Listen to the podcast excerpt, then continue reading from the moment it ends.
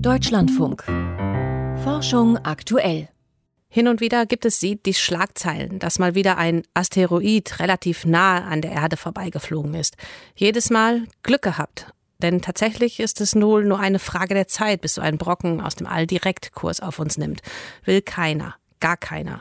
Und damit es im Fall der Fälle nicht so kommt, starten die europäische und die US-Raumfahrtbehörde morgen eine Forschungsmission am ja, lebenden Objekt. Die US-Raumsonde DART soll den Kurs eines Asteroiden verändern. Genauer, ihn aus seiner Bahn schubsen. Guido Meyer berichtet über den Versuch der Menschheit, einem Armageddon möglichst aus dem Weg zu gehen. Es ist der 30. Juni 1908, morgens gegen 7.15 Uhr, irgendwo in der sibirischen Steppe, in der Nähe von Tunguska, der heutigen Region Krasnojarsk.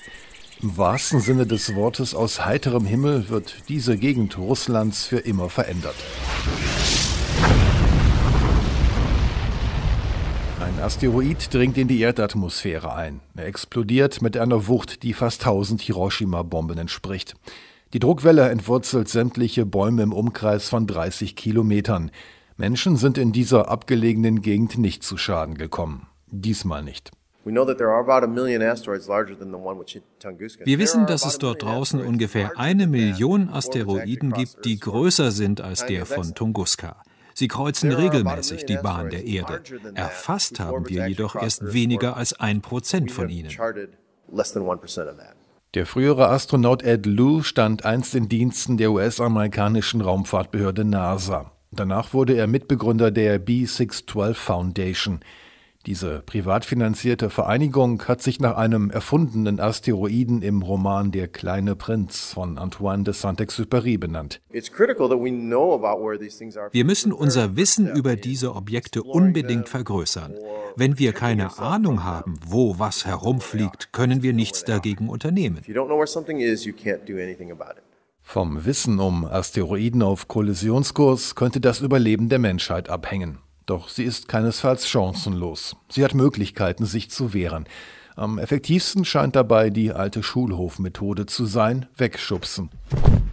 So altertümlich diese Angriffs- und Verteidigungsstrategie klingt, womöglich könnte schon ein kleiner Schubs ausreichen, um solch einen gefährlichen außerirdischen Gegner von seinem Kurs abzubringen.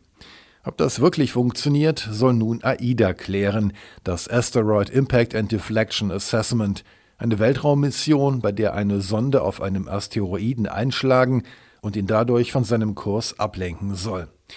Das Projekt besteht aus einem europäischen und aus einem US-amerikanischen Teil. Als erstes will nun die NASA ihre Sonde starten, die die schubsen soll. Mit mehr als 20.000 Kilometern pro Stunde soll sie in genau einem Jahr ungebremst auf dem Asteroiden Dimorphos einschlagen. Zwei Jahre nach diesem kosmischen Schubser wird Europas Weltraumagentur ESA ihre Sonde hinterher schicken. Sie soll vor Ort nachschauen, wie sich der Asteroid verändert hat. Wie groß ist der Einschlagskrater und wie viel Masse wurde durch den Aufprall aus dem Himmelskörper herausgeschlagen. Wir werden die eigentliche Show verpassen, aber wir kommen nicht zu spät, um Messungen anzustellen. Wir wollen die Auswirkungen des Einschlags untersuchen. Wie stark die Einschlagsonde den Asteroiden von seinem Kurs abgebracht hat, hängt von seiner Masse ab und von seinem Aufbau. Wenn Sie auf einen Schwamm Druck ausüben, ist das nicht das gleiche, als wenn Sie auf Metall drücken. Wir wollen wissen, ob der Asteroid eher sandig aufgebaut ist oder ob er aus massivem Gestein besteht. Die Hoffnung von Patrick Michel vom Observatoire de la Côte d'Azur in Nizza, dem Chefwissenschaftler des europäischen Teils von AIDA, Asteroid getroffen, Kurs geändert, Mission geglückt, Erde gerettet. Ob das auch gelingt, das wird sich zeigen, wenn sich wirklich einmal solch ein Brocken aus den Tiefen des Alls der Erde nähern sollte. Die Wahrscheinlichkeit dafür liegt bei immerhin einem Prozent pro Jahrhundert. Guido Meyer über das amerikanisch-europäische Asteroidenabwehrprojekt. Und starten soll die erste Sonde morgen früh deutscher Zeit.